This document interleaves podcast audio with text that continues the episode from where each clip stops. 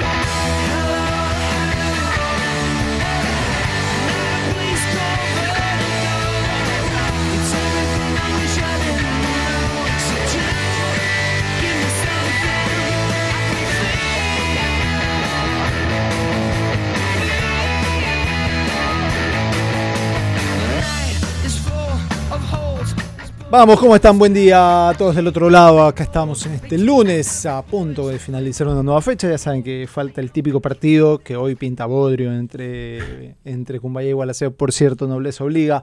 Pero creo que lo que más importa ya se jugó todo, lo que, lo que más hay para analizar.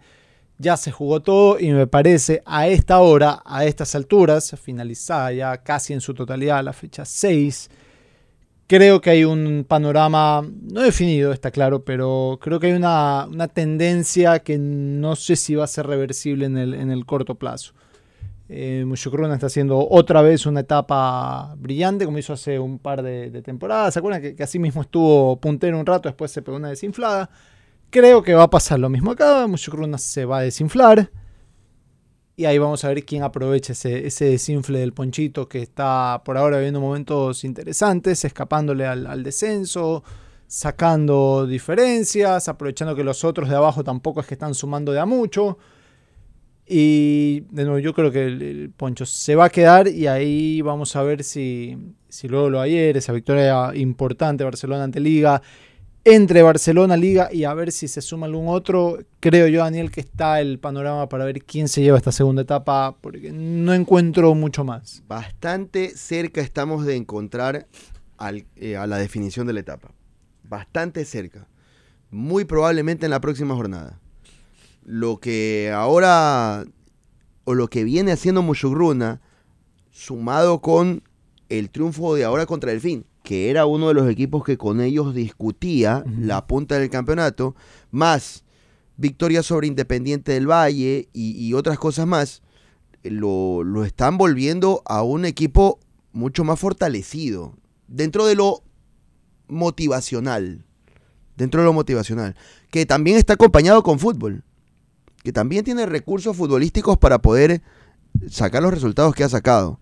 Lo veo a Muchurruna hoy fuerte. Estoy seguro de que sobre él, sobre Muchurruna, al igual como ha pasado con otros equipos, va a caer el estigma o va o puede llegar a pesar el estigma de en algún rato se desinfla. En algún rato se desinfla. yo creo que va a pasar. por ahora, no, pero por ahora no ha pasado. Claro, y porque también en el, el camino se ha tenido desafíos El calendario fuertes. ha sido algo también benévolo, si quieres, con, con dices. Muchurruna por ahora. Tú dices, Yo creo que sí. pues ya pasó Barcelona, ya pasó Independiente, viene Emelec ahora. Y de ahí, ¿qué más le queda de, de equipo fuerte como para que lo pueda hacer tambalear en ese concepto? Te respondo, Emelec es la próxima fecha. ¿Sabes que Yo creo que me lo voy a ganar. Sí, ya, de, de- de plano te lo lanzo. No sé por qué tengo esa sensación. Porque, como y sabes que qué? Porque aparte, eh, el otro día entró Miller y un equipo perdedor, porque Melec es un equipo perdedor cuando no está Miller, un equipo con una dinámica mediocre. Entró Miller y no vieron cómo chocolate, cómo chocolateó Melec un buen rato. La tocaban, movían, estuvieron cerca. Bueno, yo creo, sí, yo creo que con, con- con. Miller en cancha, es Primo Melec no desciende ni a palo. ¿Por qué Carcelén, jugador del partido? Ah, ya que estamos en esta, ¿no? Empezamos no, no sé, olvido. no sé. Te voy a dar un par de datos al respecto, por si Yo acaso. tengo pero una teoría que no te la puedo decir al aire, te la puedo decir en solo, el corte. solo déjame, teoría que sí puedo decirlo. solo déjame decirte el calendario de Muchorruna que hoy es el puntero del campeonato. Es la versión del fin 2017 por ahora. Emelec fin de Ajá. semana, Cumbayá luego, localía ante Cumbayá, Ok. visita ante el Nacional, recibe el Cuenca, visita a Aucas, recibe al técnico, visita a Orense, recibe a Católica y cierra contra Liga de Quito en Casablanca. Bueno, faltan muchos partidos, o sea, pero faltan muchos literal, ocho o nueve fechas, o sea, no, No, no es que se ha, no se ha- no se ha consumido el 70% del Se campeonato. entiende como que Todos sabemos que Mushukruna está para, está para escaparle al descenso y ver si le alcanza Pero para Sudamericana. en realidad ya le escapó al descenso. Después, eh, Todo es creo que difícil, ninguno, pero ya ninguno de nosotros lo ve a Independiente. Mushukruna ¿Sabes? de verdad sólido para ¿Sabes pelear la etapa. cuántos pelotazos le lanzó Emelec al Cuco Angulo en el primer tiempo? Entiéndase pelotazos, tiros de Ortiz, de un central, de un lateral, que levante la pelota y lo busque, o sea, saltando líneas. Tira un número. Primer tiempo, 45 minutos. ¿10? 10 dice Sánchez. ¿Tú?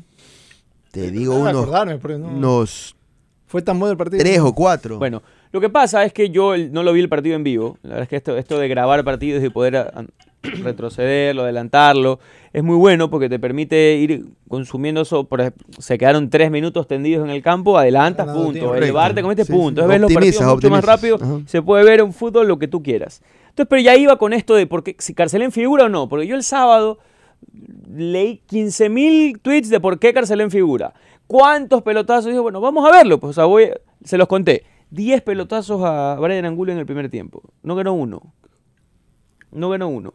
Entra Carcelén en el segundo tiempo. Entra a jugar de, de 9. Y en 15 minutos le lanzaron cuatro pelotazos a él, ya no al Cuco. Ortiz levantaba la cabeza y decía... No tocó la pelota Carcelén en los primeros 15 minutos eh, con los pies. Todo era por arriba. Sí, no entiendo la designación, la verdad. Creo que si no es por el ingreso de Miller, el partido estaba para, para el 1-0, punto. Y claro, cuando entra Miller, Nacional sintió el golpe, Melec lo pudo ganar. O sea, es raro, pero en 10 minutos tuvo dos situaciones y demás. Fue el, eh, La de eh, Sánchez. En ese, La de Sánchez, en ese momento Cel sintió el verdadero terror. ¿no? Fue, así. Porque, porque Nacional cogió y aguanta. Me meto atrás. Me meto atrás porque si no me lo Y gano. Luego León hizo lo que hizo, entonces ya el partido Sí, volvió tontería a de entrar en un cauce más tranquilo para el Nacional con la expulsión de, del central de Melec. Parece que- broma, pero eh, yo creo que Melec está compitiendo para ser el, el el único equipo o el equipo que más depende de un jugador en el mundo, creo.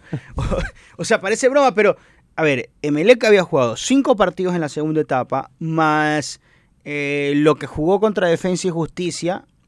Porque el gol que dos igual, porque si no fuera, o sea, es cierto que, que con, con Miller vas a ganar más, estoy Sí. convencido, pero también es cierto y, y- y tal vez se dice poco o no se dice lo suficiente que si Emelec no lo tuviera Ortiz, Emelec estuviera en descenso, pero y, y Ah, con harta diferencia sobre el resto. ¿ah? Sí, sí, sí, estoy de acuerdo. ¿Cuántos? Emelec, hoy sí, si no lo tuviera Ortiz, yo creo que estuviera casi descendido. El tema es que, es que yo no sé qué otro Miller Bolaños encuentres en el medio. Eh, Ortiz me pareció el mejor arquero de, de agosto, por si acaso, inclusive superior que Burray, es mi perspectiva. Fue, una, fue un mes, perdón, fenomenal del arquero de Melec, por eso debió haber ido a selección inclusive. Pero a lo mejor y en el medio sí encuentras a, otro que, que quizá te salve, no sé si tanto como Ortiz, pero te salve. Pero otro que corte la sequía goleadora de Mele como lo hizo Miller, como lo ha hecho a lo largo del año, anotando ya creo que 7 más 3 en Sudamericana, 10 anotaciones tiene Miller Bolaños así rápidamente en el año, con lo poco que Melec ha producido ofensivamente, termina siendo hiperdeterminante. Porque Emelec la anota Defensa y Justicia, el 1 a 0, el gol de Carabalí, el golazo, fue el último gol que hace Melec. Lo anota, creo que en el minuto 5 en campeonato antes con, con Cuenca. con Cuenca, o sea, en el Día del Padre. Bueno, desde ahí, desde ahí hacia adelante, Emelec no le anota Defensa y Justicia en el resto del partido. No le anota Defensa y Justicia en Florencia Varela. No le, no le anota en la, en la primera fecha Libertad, lo que conoce, ¿no? Orense, Técnico Universitario, Delfín, Aucas y ahora en el Nacional lo hace en el minuto 75. Es decir, pasó ocho partidos sin anotar. Ingresa Miller Bolaños y a los dos minutos hace un gol. Háblame de dependencias. ¿Sabes cuántos puntos tiene Melec gracias a Miller? A lo largo de. de- a ver, ¿cuántos tiene? 19 tiene. Tiene en general. 19. O sea, ¿cuántos puntos sus goles han hecho que Melec los Te gane? diría que cerca de 14. Bueno, no tanto. Siete son, ¿no? Son 7. Yo a lo mejor Marco creo que vio el tuit ayer. 7 de los 19 puntos, Pero, o sea, pero- los Son de goles él. de, Miller son de Ok. él. ¿no? Pero siete es un tercio, pues, José Claro, Carlos. casi el Claro, 40%. Casi, claro. Casi el 40% de los puntos corresponden solo a, a Ah, los ok. goles que hizo Miller Bolaños. Eh, ¿Qué significa esto? Si el partido quedó 1-0 y un- Y hizo un gol hizo un Miller, gol, son te 3. Si el partido claro. queda 3-3 y Miller hizo 2, tienes un punto. Si el partido, no estoy con- to- considerando si el partido queda 3 a 1 y Miller dice 1. Por ahí fue la figura y el primero fue él y si no anotaba él, no ganabas, pero bueno, ya, no importa, para la estadística. Solamente el resultado en donde sin los goles de Miller, ese, ese marcador no- no, no se habría, no se habría escrito. Y son 7 puntos. Entonces, al final, lo que dice Marcos es verdad. En el fútbol ecuatoriano, por lo menos, lo, lo que habla bien de Miller habla mal de Melec. Que es directamente proporcional. O sea, no, no puede haber una crítica positiva para esto sin hablar del otro. Porque en otra época, claro, Miller tenía 20 goles y era la, la frutilla del postre. Pero Mena tenía 15 y, y era figura Pedro Quiñones, o era figura Gaibor, y un gran año de Bagui, y también estaba hasta Vendrer y demás. Ahorita es eso o nada. La, la nada, por ejemplo, Brian Angulo, cero goles en el año. Jaime Ayoví con cero goles hasta ahora. JJ Sánchez, que lo más, creo que lo más importante que hizo fue el otro día fallando el gol, o por lo menos llegando a posibilidad de fallar el gol, porque por, por lo menos llegó. Qué buena sacada sobre la línea. Sí, igual. muy Es una de las salvadas del año de, de algún jugador. Bueno, yo creo que Melec no al, al final del ejercicio va a terminar logrando esa salvación que hoy parece compleja. Sobre todo con el partido que se viene hoy, ¿ah? porque así de refilón, o el aseo va a recibir de Cumbayá. Y ahí pueden pasar muchas cosas. Cumbayá gana y, y le saca una estancia grande a los del fondo. No, no insalvable, pero grande. Empata, la cosa sigue medio complicada para los dos, pero sobre todo Gualaceo, que no gana hace mucho rato. Y si Gualaceo llega a ganar, Agarra. Libertad, Melec y, y el City se miran las caras y Es dicen, la "¿Y discusión ahora? entre los tres. ¿Y ahora? Literal. Yo la, o sea, es que yo, que yo la, yo la tengo clara. eh, Libertad no tiene gol, salvo aquel, aquel zorrazo, pero es un zorrazo ante, ante Aucas el otro día. Eh, a Libertad le cuesta mucho hacer goles. El City, el City juega horrible. ¿eh? O sea, mira. El otro City día Guayaquil juega- City juega cuenta mal. de haber sido los partidos más bajos del campeonato. Dios mío. Increíble. lo Guayaquil City juega mal. único, lo lo- lo único que le metió picante fue la decisión del VAR. en. Correcto. Entonces es un equipo que en la altura. La que en la altura de no te hacer el show suma. del chiste en la transmisión porque estaba muy flojo. el Sí, partido. hicimos el show del chiste. ¿Sí? Sí, Ah, hubo ¿Hay, mensajes. hay alguno que valga la pena contarla y repetirla Hubo un par, hubo ¿Sí? un par que enviaron los oyentes, recuerdo. la Eh, transmisión. eran- partido eran colorados. el show del chiste El dura- Chocó. durante un partido. En el 0 a 0 del, del City Cuenca, Diego, tuvimos que hacerlo porque el partido no entregaba Pero ¿no absolutamente les parece una falta de nada. respeto a los jugadores de ese, de No, ese partido? no, creo. Yo no creo. Yo, Más yo- bien creo que era un algo para tratar de entretener a la audiencia, porque la verdad es que el partido entregaba nada. Yo, yo no me aguanté porque después, justamente después vi a Juan Martín Ampuero, el el del director deportivo del Deportivo Cuenca, y le dije, qué mal partido que salió.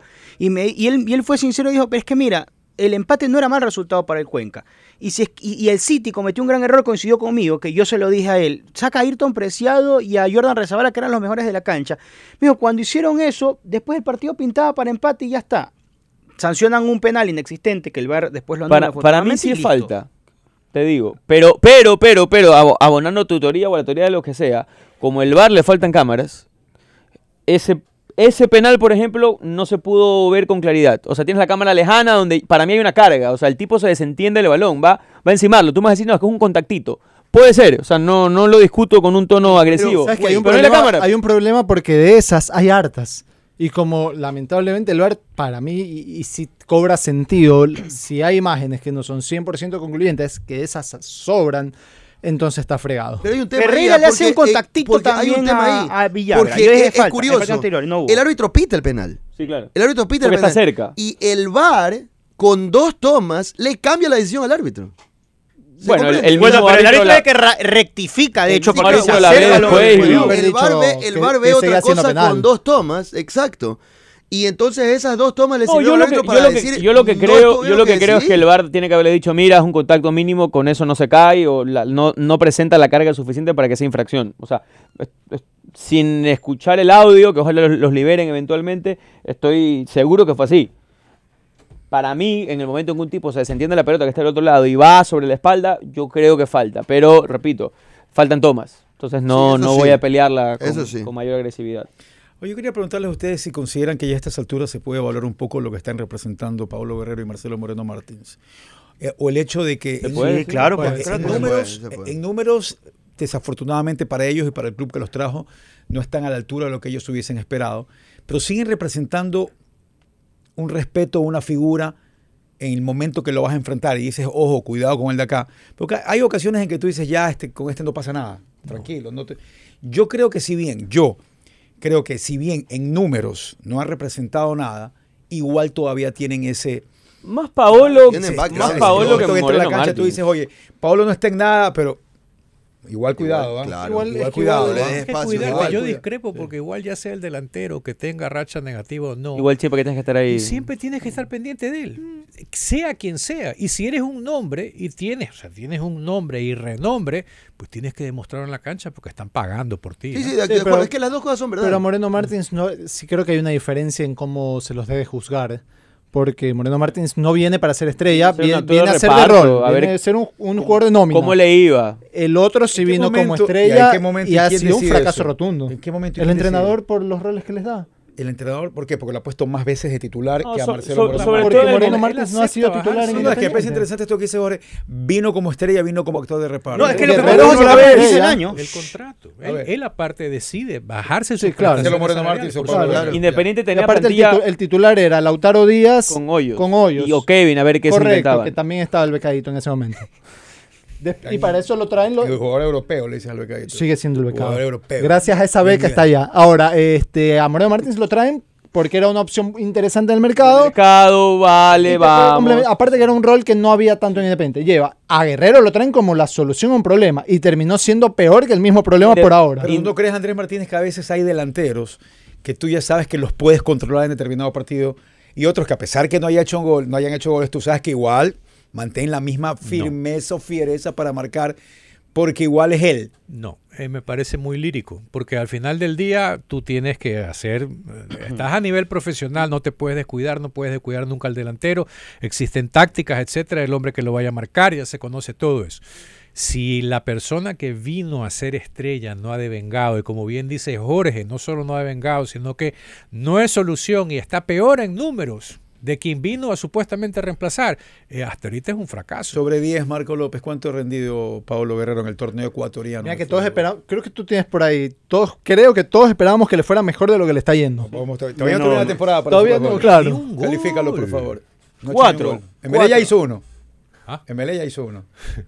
Emelec ya hizo un gol en el campeonato. Eh, Paolo no tiene goles en el campeonato No, en el ecuatoriano. campeonato no, Solo hizo uno que en la Sudamericana importante, sí. Cuatro, yo creo que calificaría Cuatro, sobre cinco. cuatro. Es que, a ver, hay una Sus cuestión que, movimientos, sus acciones en los partidos no creen que son importantes. es que a eso voy yo, No pero creo. no terminan siendo no determinantes.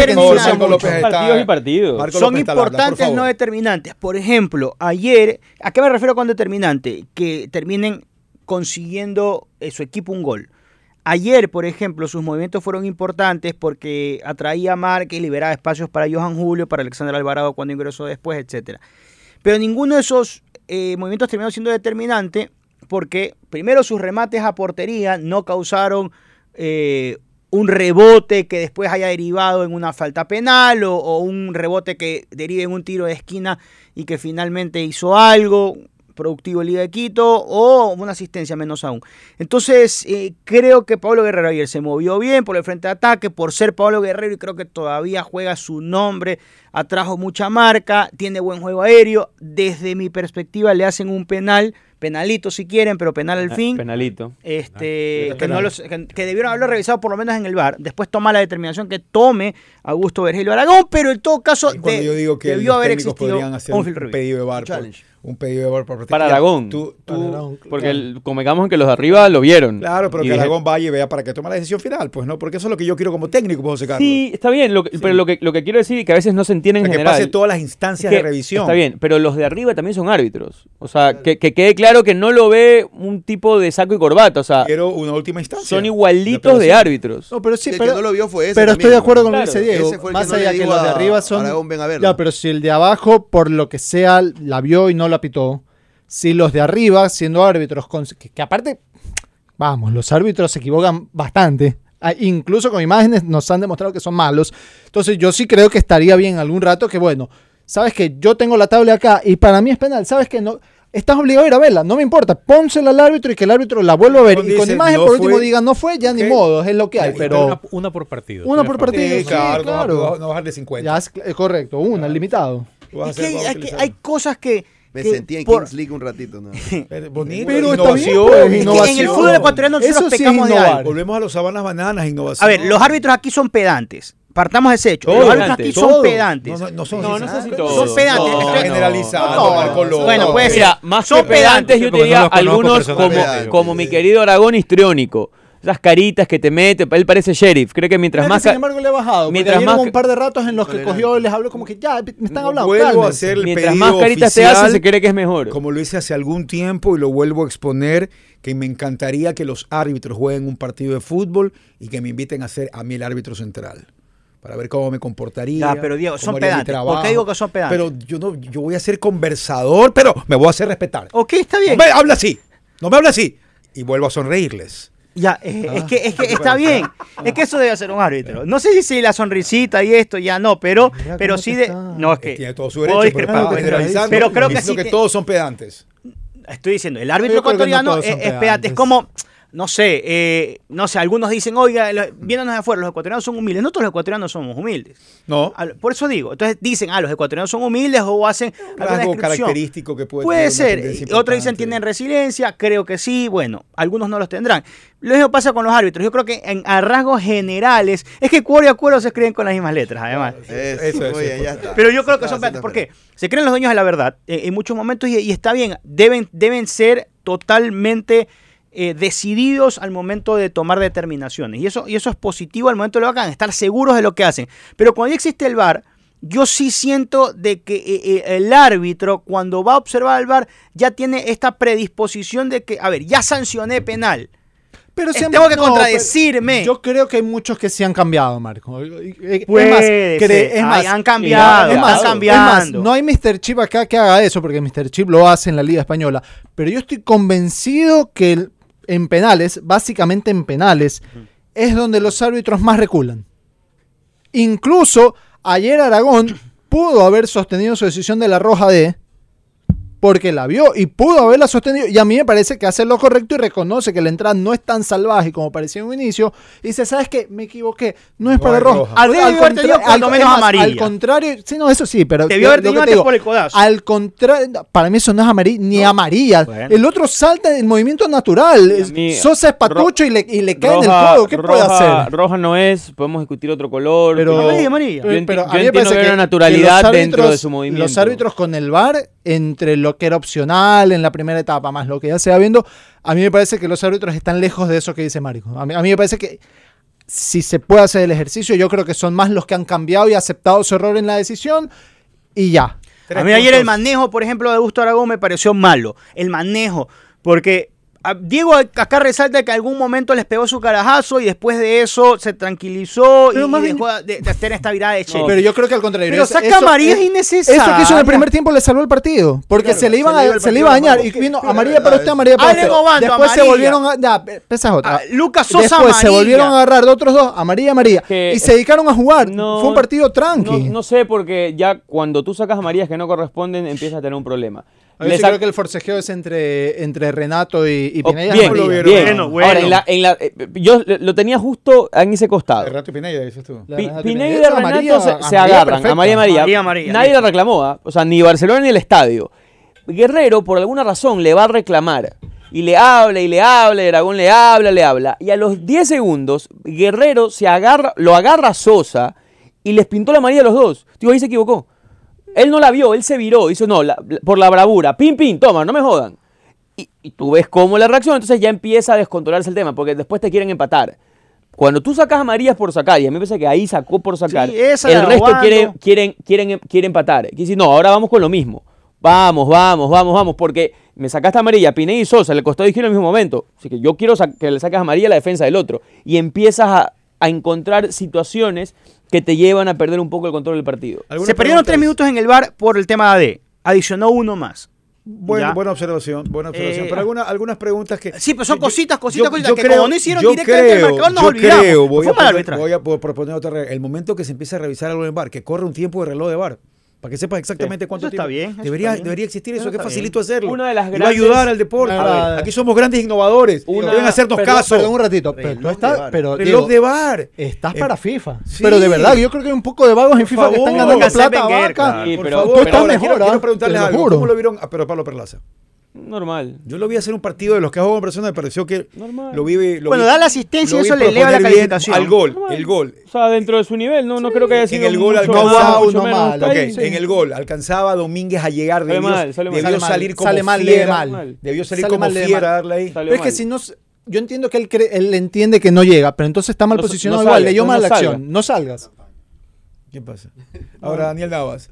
Janer Hitler Corozo ha sido de lo mejor de Barcelona este año. Creo Muy que bien, no se habla Janer mucho de él. Corozo. Muy No bien, Janer Corozo. Janer Hitler. selección, por Sí, favor. buen, buen jugador. La verdad que entre Janer y, y Leonay Mucho le metí. eh, metían. Leonay, loco, qué partido. No, Leonay fue- Leonay. Janer y. Leonay fue lo mejor del partido, de, de lo que toda la es que- cancha. Es que Leonel se ha beneficiado dos- mucho con la llegada de Trindade, porque Trindade hace la labor que hacía Leonay en la primera etapa y, y Leonay hace la de Gaibor, por decirlo de alguna manera, y se siente Ahora, más libre. El, el y- y Leonay, de, el Leonay haciendo, haciendo de Trindade también lo hacía bien. También lo hacía bien. Lo que te quiero decir es que Pero ahora es Leonay este- ahora haciendo de Gaibor hace mucho mejor. Durante Ayer- muchos años ayer- Barcelona ha traído jugadores de gran rendimiento en el fútbol ecuatoriano y que no tuvieron la posibilidad de ser figuras. Otros que han sido jugadores importantes, vamos a ver qué pasa con este que traigo. Pero Janer Hitler está bien, loco. Sí, Ese tipo y, se y ha con hecho cualidad de pasa. pase Estamos a inicio de año. ¿Ah? Recuerdo ese debate que tuvimos aquí a inicio De. Ah, sí, alguien, alguien lo mataba. Sí, tú no sí, lo sí. querías, tú decías Uy, que no, pero es que esos jugadores físicos ya no Daniel. pueden. Ya Daniel, no pueden porque, equivocar. porque llega a determinada edad buenas, y ya no- se recuperan y no va a poder. después las malas, ¿cómo Y eh, Lo peor es que primero, lo- lo lo problemas peor de todo es que primero iba por el tema futbolístico. Después ya fue en el futbolístico ya lo perdió. Después iba por el tema físico y el físico también lo perdió, pero el tipo sigue corriendo Está bien, como un ayer se eleva, ayer se eleva para cabecear a los Michael Jordan. Bueno, pero, Sí, pero ese es, es un gran movimiento ese incorporado por Fabián Bustos. O sea, en esta, en esta voy a ponderar algo que Bustos, ¿Cuál movimiento? el de entrar al área y finalizar así. Ok. Janer Corozo siempre fue un futbolista de agarrar la pelota por fuera y tirar diagonales y, y terminar si no la hubiera jugada. mañana. Pero si era encarador también. Por eso, Sí, de sí. terminar Ah, las ya, jugadas. ya, ya. Hoy, Yo pensé que decía que la tirabas y ya se deshacía. tirar la jugada y, te- y terminarla como sea que en tenga que terminarse. Y terminó en el primer palo y de Hoy, a dos jugadores de hoy Janer Corozo es un futbolista que tira diagonal hacia el área para terminar jugadas y por eso ha marcado muchos goles. Y es un movimiento que Bustos otro- incorporó mucho y otro con él. aspecto de este partido es que en el segundo tiempo no hay nada que reclamar la liga. La liga se, se mató en el segundo Fue, tiempo. Pues mucho- sí hay que no, fue- fue la liga. bastante superior. Que la ¿Cuán- liga. Liga trató A y ver, trató a ver, si, trató. si vamos a medir esto por ganas, Sí, sí, está claro. Por eso, te digo. ahora, Nada que ahora, reclamar en cuanto a ahora, las intenciones. ahora, si hablamos de fútbol, Burrero tapa una pelota. Exacto. Entonces, así Liga tiene un o problema sea, como que a nivel futbolístico, para que el El arquero no primer haya tiempo atacado la un jugada que balón, fue Paolo el que la- le pegó suave y pegó en el palo suave, pero esa fue la del primer tiempo. Sí, La fue el primer tiempo, fue sí, sí. Julio, buena construcción entre Julio y, y Paolo. Pero de ahí, yo, yo lo que te quiero decir es que yo sí vi a una liga que no bajó los brazos, que trató, que intentó, que corrió, que luchó. Lo fue que tal vez no hubiese sido interesante jugada, que ¿no? lo hagan en el primer Pero- tiempo. ah. O sea, yo lo que digo, te digo es que espero que Barcelona le haga un gol para salir así. Y ahí viene, ahí viene el huevo la guina. ¿Por qué se dan las cosas? Barcelona, a su vez, está acostumbrándose a trabajar los partidos mucho más cerca de su arquero de lo que debería, ya sea de local o de visitante, cuando está ganándolo. Y ayer especuló, pero nobleza obliga, una pelota Burray no sacó en el segundo tiempo. No, es Entonces verdad. ahí hay una cuestión cualitativa sobre lo los más- ataques lo de liga. Lo más peligroso fue esa que se le pasa a Guerrero que no llega y después que la vuelven a meter y, y Sí. esa y el penalito de, de Paco sobre, sobre Pablo. Es Nada más. Es muy curioso lo de, lo de Liga Nada porque, eh, porque el centro de Liga es un centro diagonal, un centro previsible y es una intención manifiesta de querer jugar por el centro, por el centro, por el centro y cuando tienes a un rival enconchado tienes que abrirlo por bandas, tienes que moverle la pelota para lograr estirar su línea y de ahí buscar el espacio para meter una filtración y eso no hizo Liga nunca. Liga con la pelota en Mira posesión Romero no te metió ni, ni se un bueno. desesperaba en entregarle la pelota a Julio en el borde del área y ahí se ensuciaba todo y salía muy bien la defensa de Barcelona. Entonces, Liga tiene un problema de elaboración en el área rival. Ahí tiene un problema y un problema grande de falta de profundidad en la última línea, en, la- en las bandas para tirar esos centros desde la última línea. Siempre son centros diagonales muy previsibles y muy fáciles. ¿Cuán responsable es de lo primero Pablo Guerrero? De lo primero, Sí, de- de- dices que la ausencia de definición en las 18 yardas, dices. Estás diciendo eso, ¿no? En el área. No. No, primero dice que tiene falta de creación. Exacto. que- de que. Liga cuando llega al, al último cuarto de cancha. simplificador de Messi. Dice que tiene poca creación y que tiene poco juego por bandas. Exactamente. Sí, ok, eso dijiste Liga después, que pero antes llegar dijiste que tenía- ¿sabes y Carencia acá yo pelota, creo, moverla, acá yo sí moverla, creo moverla que la culpa, Barcelona, la no culpa de esto, hay dos culpables. El primero es Subeldía Sí. y el segundo indirectamente, que no es algo que pida él, pero es Pablo Guerrero. Porque tenerlo a Pablo, a Pablo Guerrero dentro del área contraria es una tentación. Tira la pelota a ver que te resuelva. Y eso viene haciendo Liga bastante. Pero Liga de hecho mal. jugaba, de hecho, sí, pero por eso te digo, Liga jugaba mejor sin Paolo, porque tocaba más, porque trataban de triangular más, porque al team no lo buscaban tanto por arriba. Lo que pasa es que, claro, creaban cinco oportunidades de gol por partido y se las tragaba el team. El problema es que esas cinco ya no las tienen, porque ahora en lugar de crearlas y tocar, Liga está centrándole a Pablo que tampoco está ganando. Entonces yo sí creo que esa, esa inclusión de Pablo a Liga le ha restado más de lo que lo ha mejorado. Somos seis fechas ya. A, Sí, señor. a seis fechas, Muchugrun es líder de la segunda etapa con 14 puntos. El líder viaja a Guayaquil para medir Emelec la siguiente fecha. Emelec todavía no logra ganar, pero logró hacer ya eh, un golcito. Está a un partido de volver a empatar su racha negativa de más partidos sin ganar. Eh, pero eh, Emelec mejoró en algunos aspectos. Es impresionante lo que representa Miller cuando ingresa a la cancha, cuando juega en este equipo. Barcelona sigue en pelea. Técnico y Católica se meten en la lucha de la primera etapa. Están con el mismo puntaje de Barcelona. Tiene, Católica tiene un partido interesante y bravo que te puede marcar la ruta de eso que tú dices contra Liga en Casablanca este fin de semana. Creo que si ¿no? Católica gana, deberíamos hablar como un candidato. Si Católica por ahí resbala, digo, bueno, va a estar ahí, pero, pero no pegó en ese momento clave como suele pasar. Mientras yo Fresco García siendo el nueve titular de Católica, no va a pasar nada. Independiente del Valle no tiene vida en esta segunda etapa. ¿Ustedes dicen eso? ¿O es las que dicen Si espérate? hay le que gana a último"? técnico este fin de semana, yo creo que Independiente se va a ilusionar hasta el final. Si no y le gana, para mí balón de fuera. Barcelona, Liga en la doble competencia, por ahí se complica. Pero tiene ¿Quién que ganar. Tiene que ganar, Hoy claro. tiene siete No puntos. Está ganan fregado. todavía en la segunda etapa ni Aucas, que es el actual campeón, Está jodido. ni Emelec, ni el Nacional. Y de ahí, pues bueno, tampoco han ganado Gualaceo y Cumbaya, y digo tampoco han ganado porque son equipos que... Mi pregunta es, ¿ustedes creen que algún equipo termine la segunda etapa sin ninguna victoria? No, alguno va a ganar. algo. Alguno- en su momento ganan, ok. Y ¿Quién no ha ganado? ¿Quién no ha ganado? ganan todavía en la segunda Emelec, etapa. Gualaceo, Nacional, Gualaceo. Emelec, Aucas, Gualaceo y Cumbaya. Ah, pues son varios. No ganan todavía. Bueno, hoy- men- mencioné primero al Nacional Oye, y Emelec y. Aucas por lo que son, ¿no? Por lo que son, ¿no? Y de ahí tienes a Gualaceo y Cumbaya que juegan entre... Juegan, no, Juegan juegan entre ellos, entre ellos. Gualaceo y Juegan Cumbaya. entre- Sí, sí, sí. Alguien gana ahí. Hoy empate, debería ¿no? ganar Y alguien. el Empate. cuarto que puesto por empatan, el yo creo cupo Libertadores está interesante entre el Nacional, Delfín y Católica. Hay una pelea interesante por este sistema de campeonato que me agrada mucho y creo que muchos comparten eso eh, por el cuarto cupo de la Copa Libertadores. Nosotros hicimos un panel, recuerda al inicio del año, creo que Buen estaba panel, José Carlos. panel. Hicimos allá. Eh, en- y- y- lo grabamos y en la hermana caravana, me acuerdo. Sí, grabamos en la, en la, claro, en la, en la cabina de caravana y decíamos que Delfín era uno de los candidatos a descender. Y Delfín se Lo irónico es que, ¿cuál es el problema? Y aquí es donde yo digo, Delfín fue en contra de la corriente. Armó su equipo con una columna vertebral foránea. A diferencia de lo que siempre se hablaba y se le ponderaba a Nassim Neme, una gran columna vertebral nacional dotada con ciertos elementos extranjeros. Claro está que en ese momento en Nassim Neme habían cuatro extranjeros nada más, o cuatro cupos. Hoy hay cupo para ocho. Delfín ha utilizado todos. Y arma bien su columna vertebral. Desde un arquero eh, regular, que sí, en este momento es nacional, pero defensor central extranjero, volante central extranjero, creativos como Brian Oyola y Juan Pablo Ruiz extranjeros, centro delantero extranjero. Entonces, esa columna vertebral, que era una moneda al aire porque no habíamos visto jugar a ninguno de esos futbolistas, termina rindiendo. Irónicamente, Melec, que tiene una base eh, nacional y que la dotó con extranjeros, no le rinde. Son esas cosas que, da la, la Liga Pro y creo que con mucha justicia del fin de Manta, que arrancó mal el año, ha logrado encumbrarse de nuevo y creo que está para pelear. No sé si es que llega a Libertadores, pero creo que la va a pelear y finalmente va a terminar derivado a Está Sudamericana. peleándola. Está peleándola. Creo que la va a pelear el resto del año. pero va a terminar en fechas. Sudamericana, ¿Cuántas- creo fechas yo. quedan para que termine campeonato? Nueve. Ocho. Ocho. Está peleándola. Está peleándola. Hoy vamos a la pausa. Al regreso, algunos otros detalles. eh, la fecha que se viene. eh, José Carlos decía si es que. eh, decías si es que Mushugruna puede mantenerse como un líder que realmente está decidido a ser líder enfrentando a Emelec. Si es que Católica que se enfrenta a Liga, ¿qué es lo que ocurre?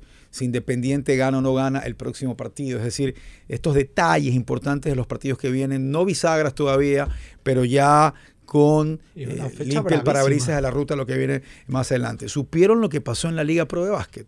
Está Cuéntanos, por está favor. De buenísimo. Está buenísimo. Al regreso les cuento en detalle lo que pasó en la Liga de Pro de Básquet, que, que, que tiene un año, ha sido un año de extraordinario nivel, pero con algunas historias Pero no dejaron entrar a los Ya basquetbolistas. te voy a contar todo el detalle porque día me Tuvo, empapé tuvo todo un el par de escándalos feos y eso no sé qué tanto le ayudó a la liga. En todo caso, sí, es verdad, es verdad lo que, lo que dices. Terminó la Copa Davis favorable para Ecuador, gran participación de Ecuador en el Mundial de Levantamiento de Pesas, Miriam Núñez en la Vuelta a Portugal, algunos detalles que también se pueden conversar cuando volvamos de la pausa. Por fin puedo ver todas las películas que quiero en mi casa sin interrupciones, porque ahora con el internet Claro tengo la suscripción de HBO Max y Claro Video. Todo desde 17 dólares masiva. Contrátalo tú también, Marquito, llamando al 505 mil. No te lo pierdas. También te recuerdo tú que tienes esa lesión y necesitas recuperarte. Escúchame bien. Porque el futuro de la terapia ya está en Ecuador. El Centro Perizo te espera con la mejor tecnología para que hagas tu rehabilitación. La diamagnetoterapia te ayudará a recuperarte con mayor rapidez de lesiones deportivas, problemas reumatológicos, posoperatorios, dolores recurrentes, heridas dermatológicas y muchas otras patologías. Estamos ubicados en la avenida José Orrantia, edificio Equilibrio, en oficina 607. Visítanos y tendrás una valoración médica sin costo. Y también puedes seguirnos en nuestro Instagram para que conozcas más, arroba Perizo Ecuador. Tu mirada y tu estilo son únicos. Descubre una moda diferente para tus ojos con los diseños de temporada que tienen en punto de vista boutique. Lleva la vanguardia a tus ojos. Conoce los modelos a través de las redes sociales arroba punto de vista boutique. Hoy tengo que decirles que cada vez que les hablo de Interlab les digo su laboratorio de confianza en los últimos 26 años. Hoy tengo que decirles en los últimos 27 años. De aniversario Interlab estamos felicitándolos por ser el laboratorio clínico de confianza de tantos, tantos ecuatorianos. Y en este momento ingreso a su cuenta de Instagram y me dice, conoce todo lo que necesita saber acerca de la prueba de fentanilo y otros opioides. En Interlab se la puede realizar para quien preguntaba en días pasados. Banco Guayaquil le recuerda que el Banco del Barrio cumple 15 años a servicio de todas las comunidades en el Ecuador que requerían, que demandaban todos esos servicios bancarios y llegó el Banco del Barrio de Banco Guayaquil. Y no te olvides que la mejor comida ecuatoriana la vas a disfrutar siempre en Central 593 en la avenida Francisco de Orellana, junto al edificio de Claro. Todo el Ecuador se reúne, toda la patria junta en un solo sitio para disfrutar esa comida que en tu casa la hacían de pequeño cuando tenías 10, 12, 13, 14, 15 años, creciste con esa sazón y ahora está reunida en Central 593. Música en vivo, ambiente, cócteles eh, y todas las sorpresas que te puedas imaginar junto al edificio de Claro. Recuerda que te esperamos de lunes a domingo para reservas y promociones especiales. Revisa la cuenta de Instagram arroba Central 593, como también C. Marco López, C. Daniel Navas, quienes ya son parte de la familia de Culbet Ecuador, quienes ya duplicaron su primer depósito como bono de bienvenida, como Gerson Mejía, también parte del www.culbet.es. Llévate un billete extra y siempre, siempre diviértete. Las mejores cuotas, las promociones especiales que tú necesitas y más cositas en Culbet Ecuador con el www.culbet.es. Ahora cada kilómetro que recorres se volverá icónico. Con tu nuevo Renault domina cualquier camino, autos altos, robustos y duraderos. Págalo en 2024. Llévate increíbles bonos especiales y matrícula gratis. Además, obtén mantenimiento gratis por un año. Aplican condiciones. Tú que siempre quisiste ser influencer o más bien puedes generar el mejor contenido para tus redes, Molel Fortín lo hace posible. Vuélvete un pro con Molel Fortín. Por cada 15 dólares de compras participas por un espectacular combo profesional que incluye un iPhone Pro Max, un estabilizador, un dron y una laptop para que puedas generar el mejor contenido posible y tener los seguidores que siempre soñaste. Recuerda que Molel Fortín en promociones siempre siempre te conviene. Siendo el aceite original, la misión de Valvoline ha sido la misma desde 1866. Prolongar la vida de los motores y mejorar su rendimiento. Creamos el primer aceite de motor de alto kilometraje, la primera mezcla sintética y continuaremos innovando, siempre innovando para mantenerte siempre hacia adelante. Valvoline, el aceite original. Vamos a la pausa, ya volvemos.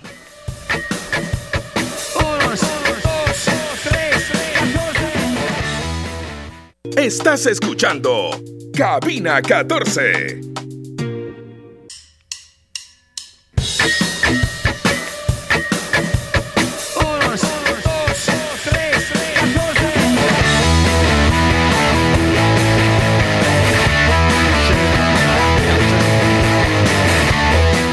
Ecuador le da la bienvenida al nuevo DFSK 500 modelo 2024. Es el nuevo SUV deportivo, versátil y económico de Automecano. Aprovecha su increíble precio de introducción desde 17.990 dólares. Ponte al volante de un deportivo por un precio increíble. Descubre el nuevo DFSK 500 en Automecano. Te esperamos en cualquiera de nuestros cuatro locales en Guayaquil. Prepara el canguil, alista a la familia y abre la aplicación de YouTube. Ya está disponible el primero de los 24 episodios de Mis Adorables Centenados. Suscríbete y activa la campanita de notificaciones que estrenamos episodios todos los martes y jueves. Mis adorables centenados, un clásico, ya llegó a Diblu TV. Tú que siempre quisiste ser influencer o más bien poder generar el mejor contenido para tus redes, Mole el Fortín lo hace posible. Vuélvete un pro con Mole el Fortín. Escucha bien, por cada 15 dólares de compras inmediatamente entras al sorteo de un combo profesional que incluye un iPhone Pro Max, un estabilizador, un drone y una laptop para que puedas generar el mejor contenido posible y tener los seguidores que siempre soñaste. Recuerda, Mole el Fortín siempre, siempre, siempre con promociones Si te conviene. tienes problemas con la próstata, prostamacho, señor. Si te levantas muchas veces en la madrugada a orinar, prostamacho. Si está inflamada esa próstata, prostamacho. Si tu potencia no es la de siempre, si tu fuerza ya no es la de antes, prostamacho. Consíguelo en los centros naturistas del país y también en las farmacias Santa Marta. Prostamacho Daniel Navas te pone como. Como un muchacho siempre, pues. 38 y 30 es el récord de Raúl Rivera en su historia en Copa Davis con 68 Copa Davis adelante del equipo ecuatoriano. Recordman del mundo. Dijo Emilio Gómez que la derrota eh, con la racha que venía muy negativa y haber perdido ese partido dice que fue la peor derrota de su carrera en Copa Davis, pero que se levantó y logró Nada mal se puede levantar se igual levantó. Miriam Núñez, campeona de montaña y segunda en la general de la Vuelta a Portugal. Y quiero hacer un ejercicio aquí para esta- establecer data y tener aquí algunos aspectos que estoy realizando. ¿Qué sabes, qué te preocupa o cómo te vas a preocupar tú, Jorge Sánchez, con el niño? No me preocupa. Ok. O sea, a mí particularmente, o sea, me preocupa el país, a mí personalmente no me preocupa mucho. ¿Tú qué sabes, Marco López, el niño? O sea, ¿Lo ves como qué? ¿Qué es lo que has leído? ¿Cuándo va a ser?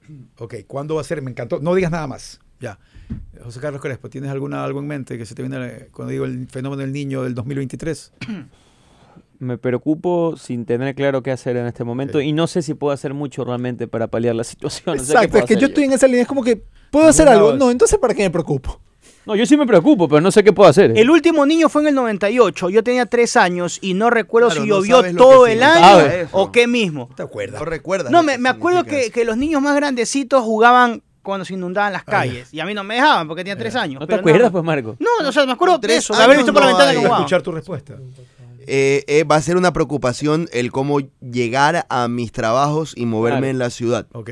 Y Andrés Martínez, ¿qué sabes, qué esperas, qué hay que preocuparse del niño? Entiendo que en noviembre empiece el desmadre, ojalá no. Tú sí dices que en noviembre empieza el desmadre. Ahí me dio la Sí, respuesta a a mí. hay, hay un, hay un, eh, un amigo Roberto Fernández que sigue unas páginas, me, me pasó un link por ahí donde eh, se va revisando constantemente y se indica que el niño es 95% está Probable. Dice, dice Mariela Díaz Que que, en- por favor escuchen Mundo y Bloque que en Informe. noviembre, en noviembre, de noviembre hasta febrero, pero que esa fecha de febrero puede variar hasta mayo. Muchas gracias, me han encantado sus respuestas y me ayudan mucho en una data que estoy estableciendo de algo en lo cual... si ¿Tienes estoy- alguna respuesta Estoy para realmente nosotros? sumergido en todo lo que va a ocurrir. ¿Tienes alguna respuesta? Prefiero prepararla, escribirla bien y exponerla porque yo no soy un experto, sino que me baso exclusivamente en unas tres o cuatro autoridades importantes que no todos piensan igual sobre el fenómeno del niño. Diego, si es que esta encuesta o esta entrevista, mejor dicho, se la hace en Wuhan, se la hace en el la mundo del agro, pone- dices tú. En el mundo del agro. Definitivamente va a ser distinta. Estoy Pero será que están más, y que lo que quiero decir es que será que están más capacitados en torno a cómo repeler los Tú efectos. conoces cómo dos mangas. ¿no verdad? Sí. Ya, ahí el otro día pregunté lo mismo y allá están preocupados porque ellos saben que con cualquier lluviecita pendeja Sí. se, les- Quedan se les- se quedan claro. atrapados eh, por la entrada. A ver, por Entonces eso te digo, o sea, al, final, por ejemplo, yo, y, siendo exclu- obviamente muy egoísta, mí sí me preocupa la situación del país, porque entiendo que es un problema para mucha gente. A mí mi situación personal no me mata tanto, por, por fortuna, por mi casa, dentro de mi herradura no se inunda. Después, claro, ¿Nunca se ha pongo- inundado? no. Ok. Después pongo un pie en la calle sobre las principales y sí me llega el agua hasta los tobillos, pero... te- te- No, no me parece imposible para mí, después para otras personas entiendo que sí. Pero- Desde el punto de vista decir- egoísta, nosotros vamos a trabajar desde haciendo esto desde la casa, digo, no se está inundando. que está feo. o sea, vas, a- Sí, vas a salir por. Zoom en la noche, Porque no yo sé. te digo, digo. que las autoridades importantes ¿Qué va a que tocar, como en la del mundo, hay, hay, hay división. creo. No Todos creas.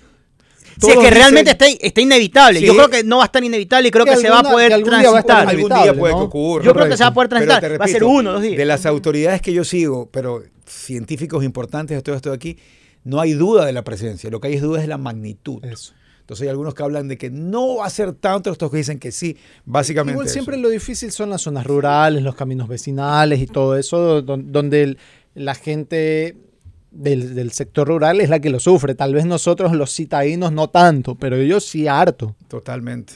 Oye, la serie final de la, Liga Básquet Pro, que ha tenido un gran nivel este año baloncesto, eh, la Liga Básquet Pro entra en esta disyuntiva o dicotomía que pueden llamarlo también, de que ellos no tienen por qué desarrollar el básquet en el Ecuador, que ellos quieren hacer es una buena liga y pueden jugar cinco extranjeros, o pueden estar, o pueden traer tanta cantidad de extranjeros. En fin, ellos dicen que la Federación desarrolla el básquet, yo quiero tener una liga competitiva donde ha habido basquetbolistas ecuatorianos de buen nivel este año y que han sido muy, pero muy importantes. Y a la serie final llegó Leones de Riobamba con Orange de Sangolquí.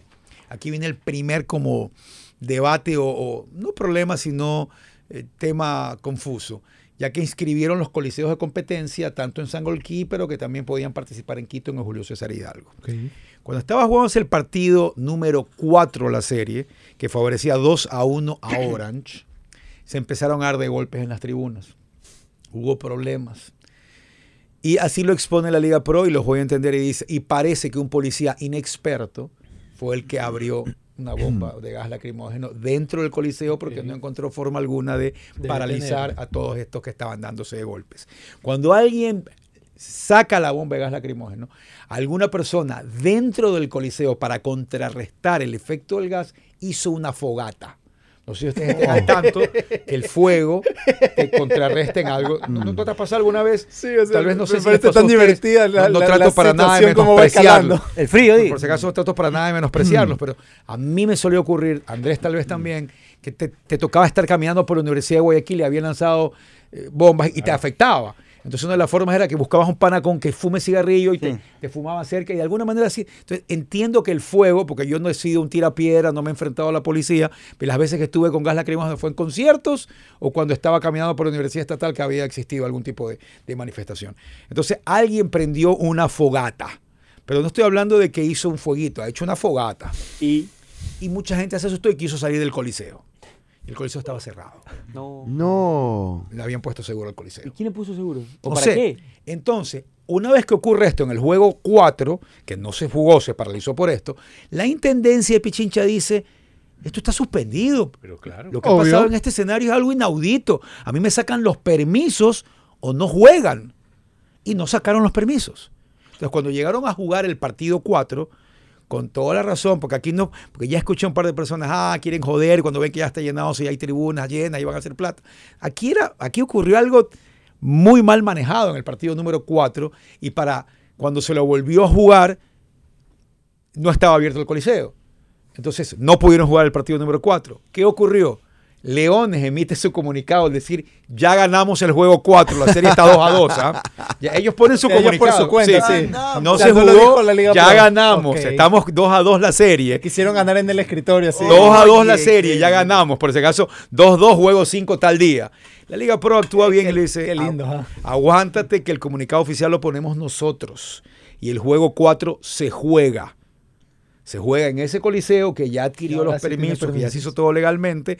Ha habido mucho relajo, le han suspendido un jugador a Leones importantísimo, que es Harper, eh, o Hampton. No, Harper la ha suspendido. Entonces, se vienen las primeras medidas. No va público visitante. Ya se adaptó a Liga Pro de Básquet, está candela, sin público visitante y no se puede sentar nadie en las 10 primeras filas que dé a la cancha.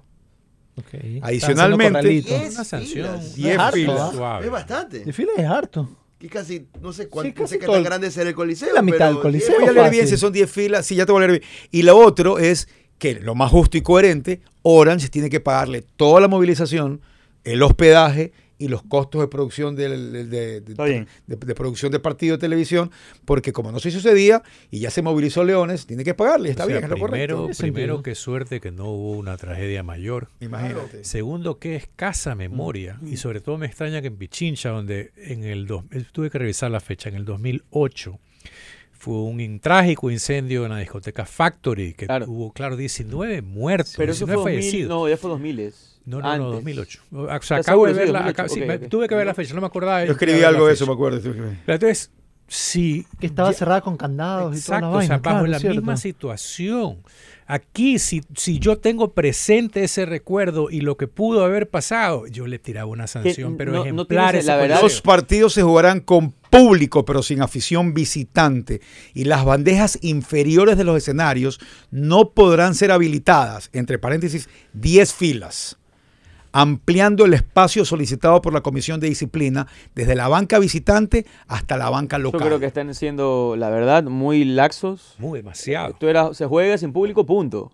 No, Y agradece punto, que y puede agradece, jugar. Y agradece que no pierdas el partido por la brutalidad que cometiste el como juego, organizadores. eh, o sea, el, el juego de Tronco, vuelta el a Porque- Quito- porque además- ese ¿qué juego de vuelta a Quito es el 21 de septiembre. ¿Qué hubiese pasado? O sea, en lo menos importante que es lo deportivo, pero hablando netamente de lo deportivo, si había realmente una persona o dos fallecidas. No, no hablo de 100, hablo de una o dos producto de la negligencia a esta cuestión.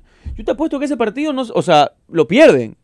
Y quién sabe si hasta la participación Ojo, que tampoco año. es que era una hoguera, era una fogata No, no, no, como no, las que pero es que yo no estoy hablando de la hoguera o la fogata, Claro. estoy hablando de quiero salir y no puedo, la estampida. Claro. Claro. Ah, Exacto, exacto, exacto. Y fallece un adulto mayor por un ataque cardíaco producto de lo que sea. Uno, no. O sea, no es que hay, esa, esa, esa estúpida costumbre muchas veces de cerrar las puertas, ¿no? Porque yo me acuerdo en el concierto de Soda Stereo en el estadio eh, Modelo, todavía Mm. El último. no sé si era Alberto Spencer, sí. eh, yo, yo, yo le tengo fobia, Que no se metan. para yo le tengo no- fobia a las masas y, y a, y a su conducta. Entonces yo dije, ¿sabes qué? Eh, las últimas dos canciones las escucho en la explanada, pero yo me salgo ya. Y a lo que empecé a salir me di cuenta que había solo una puerta para que salga toda la cancha. Una puerta, tenían que pasar por ahí. Y a lo que llego ya a la puerta que en la calle, la veo cerrada. Y yo, me, yo, yo digo, pero por suerte creo que pasó por ahí el tipo y la abrió. O sea, yo, yo sé que hay una paranoia que se te puede meter, que el portazo y todo esto de aquí, pero no sé cómo se lo maneje. No, Mucha gente me dirá, ay, quizá te mete la gente. Es que los Pero- protocolos dicen, bueno, pero es eh, preferible que se meta gente a que se muera gente, pues no, naturalmente, pero después los protocolos de seguridad siempre determinan que hay que tener zonas de evacuación, una, dos puertas dependiendo de la, de la cantidad de, personas, pero eh, realmente esto de acá debe ser eh, sancionado como una falta grave. Y no sé si es que Liga Pro Basket sancionó de manera grave, pero, pero bueno, un fuerte abrazo a mi pana Juan José Avilés y a su hermano Leonardo, Leonardo Avilés, que lo conocen como Pablito, un fuerte abrazo, dice, eh, me la está escuchando desde hace algún rato. Un abrazo para Muchísimas gracias. el fusilero. Y el Lisette Ayoví ganó otra medalla en el Mundial de Levantamiento de Pesas, otro bronce. O sea, eh, los que ganan, porque el Mundial de Pesas te da medalla por si quedaste primera en envión o en arranque y por la- el, el combinado. Se entrega tres medallas, es decir, alguien podría llevarse tres medallas. En los Juegos Olímpicos es solo por la mezcla, por la suma de las dos. Y en la suma de las dos ganaron medalla Angie Palacios plata, Bella Paredes bronce y Lisette Ayoví bronce. Es decir, Tamara y Neisy, que son las actuales medallistas olímpicas, no ganaron en las sumas porque Neisy se lesionó y no fue al, al, al envión y eh, Tamara Tamara, no participó por, por lesión. Pero estaban ahí las mejores del mundo. ¿ah? Estaban ahí las que van a ir a Juegos Olímpicos, las que están buscando ir a Juegos Olímpicos. ¿Antes Juegos Olímpicos ha dado tres medallas o siempre ha dado una? Es que no me acuerdo. Oh, y por cierto, no le rompieron el récord Angie. Porque levantaron 120 y Angie tiene el récord con 121. La ¿eh? China. Sí, Liao. La, la china Liao eh, alcanzó a levantar 120 y Angie levantó 129 en el Grand Prix de La Habana. Ah, y en este mundial, Angie solo se quedó en 117. 17, ¿no? 117. Es decir, que esos cuatro kilitos son, son bravos. son bravos, son mundial bravos. tenemos. Y la última que le dejo ahí, eh, rápida. ¿Tú crees que de verdad son extraterrestres esos que presentó Jaime Mesa? Obviamente no. No, no cree. Nadie de ustedes cree. Para nada. Porque Ya lo ya estuvo ya inclusive un Lo fueron un arrastrando varios así. programas. Sí, porque demás. vi toda la, vi toda la, las, la forma en que los han refutado y que les han dicho esta universidad no mandaron papeles, lo acá. lo- Entonces yo subí ese clip y me escribieron algunas personas, seguramente que cre- creen mucho en la ufología. A mí, a mí me interesa el tema por si acaso, pero ya contra las, ya con las, las refutaciones hechas ya en, en video. Entonces yo digo, ya no sabes qué creer. ya no sabes qué creer. Ya no sé. Por eso vas a fuentes confiables. Porque una cosa es que yo vea que un tipo grabó un video y digan esto es falso. Otra cosa es que ya salga Claro, no el- me puedes el decir documento que- oficial de la universidad creado por una fuente oficial importante. Sí, pero también. Pero yo sí esto- quería que sea esto- real, Esto empieza, esto empieza porque de repente dicen, no, el gobierno mexicano ha reconocido. No sé un carajo. Es distinto es que vayan dos individuos al Congreso, asamblea, como quieras llamarlo, a presentar estos mamotrecos, donde ahora salen los peruanos a, a- a Ahora, incluso... ¿A quiénes convencieron para Los poder peruanos llegar hasta tienen el los peruanos? Pues Porque también. salió un arqueólogo peruano a decir que se han robado unas momias que son de ellos. Pero si en el, Acusándolo si a en estos el Congreso mexicanos. O sea, ecuatoriano dan premio al bizcocho, el día del bizcocho.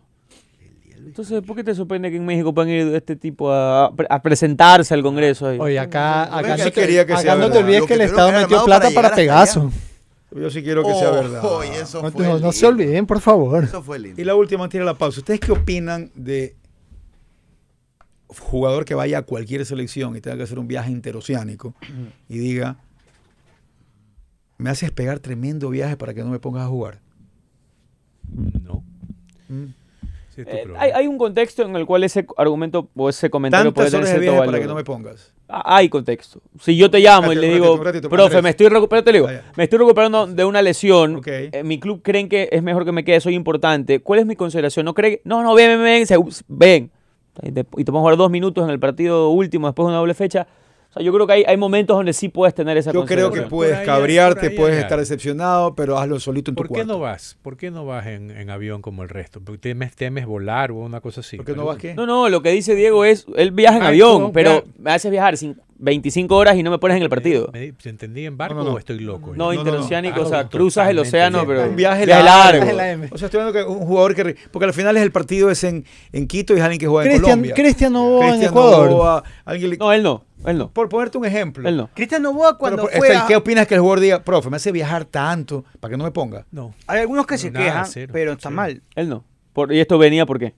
No, ¿qué opinan ustedes de esa línea? Ah, Es que, a ver, Novoa, Novoa cuan- en la primera doble fecha eliminatoria rumbo a Qatar 2022, vino desde Rusia. Recordemos que, que no llegó a tiempo a Buenos Aires y por eso llegó y aterrizó a Quito directamente. Y jugó unos minutitos nada más contra, contra Creo Uruguay. que 15 minutos. Uruguay. Creo que jugó jugó- seis. No, no, un poquito más. Bueno, bueno, lo que sea, pero fueron Sí, no fue alrededor mucho. de 10 en todo caso. Ponle. Entonces, si es que fueron Alguien ha alrededor de dicho 10, eso en y- el camerino. ya, pero él escribió. Ah, ah, por eso mi pregunta era, bueno, ¿y, y de dónde viene esto? Ahí la dejo. Ah. Está mal.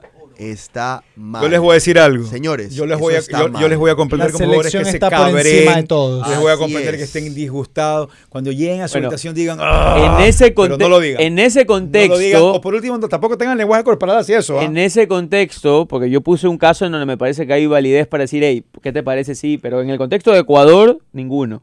Ninguno. Ninguno.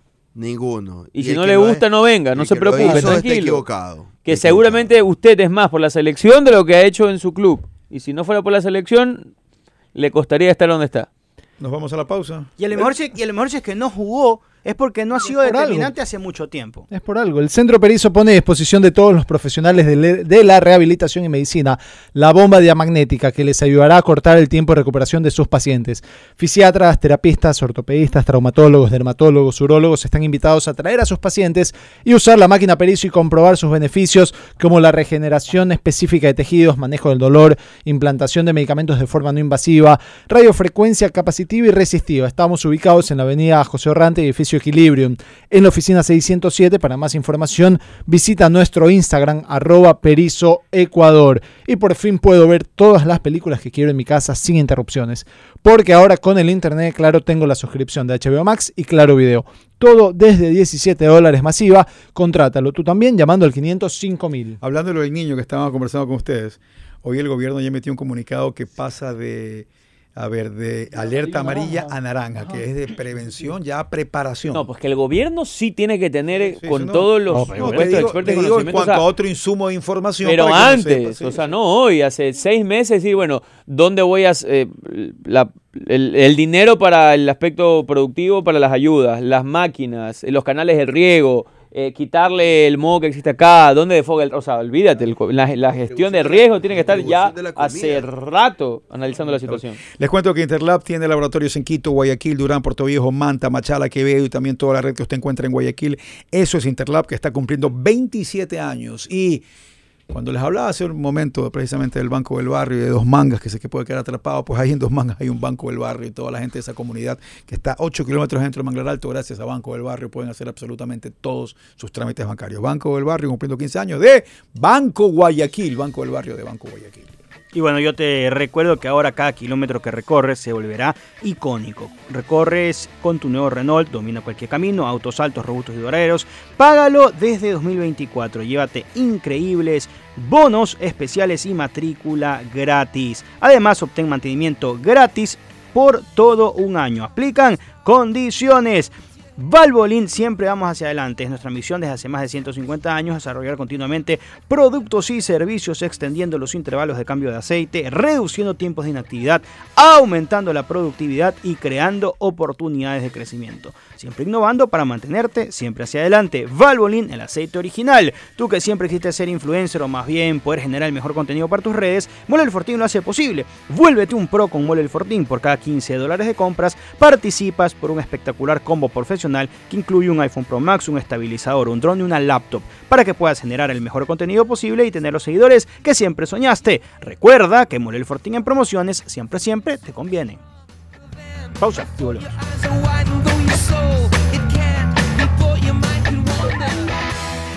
Estás escuchando Cabina 14.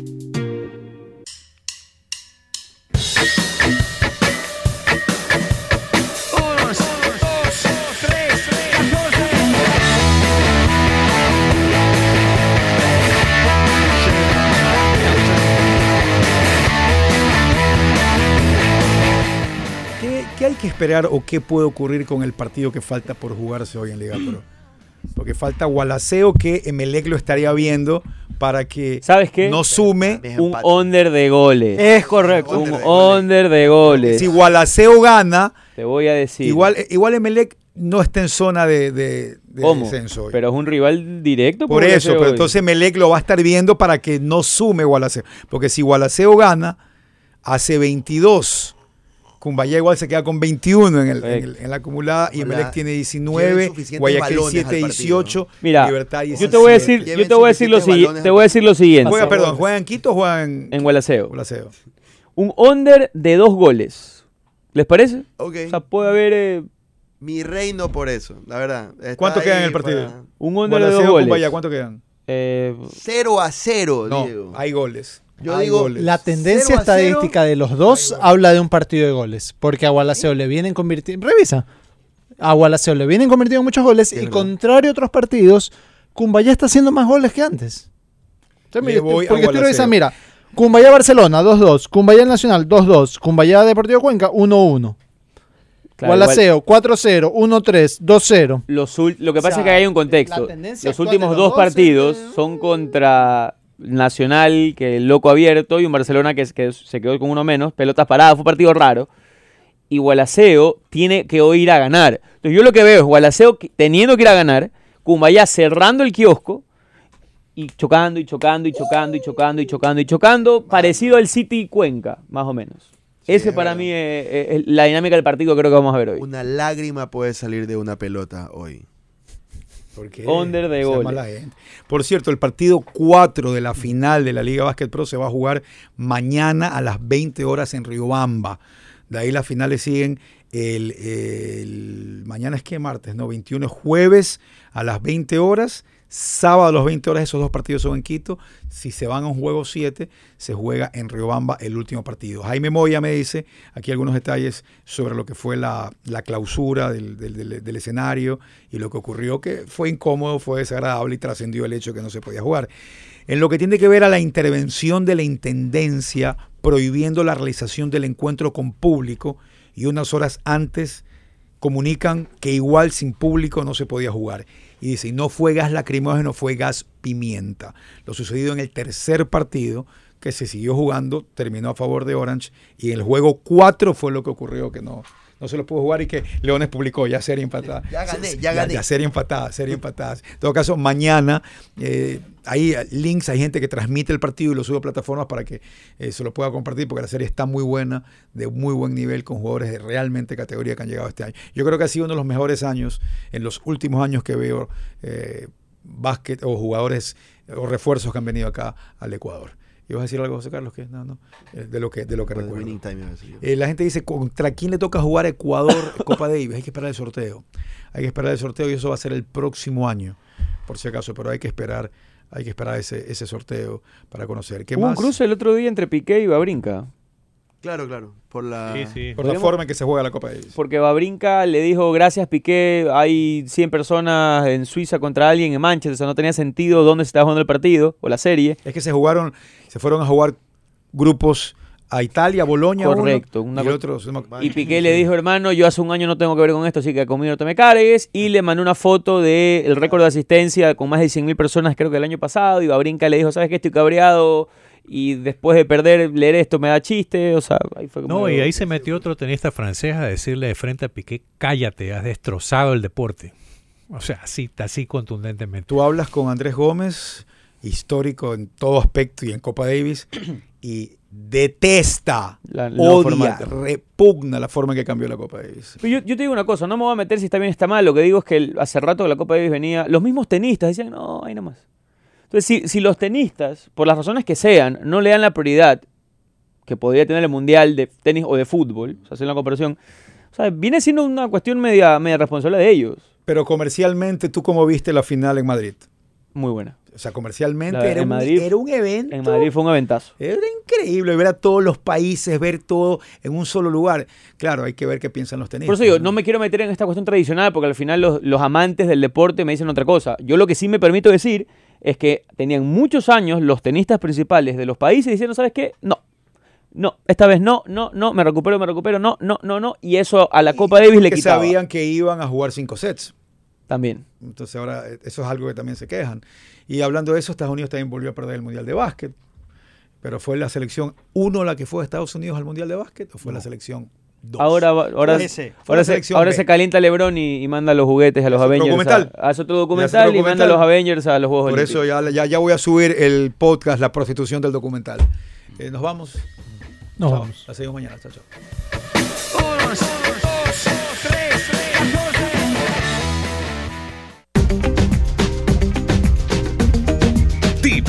presentó Cabina 14. Felices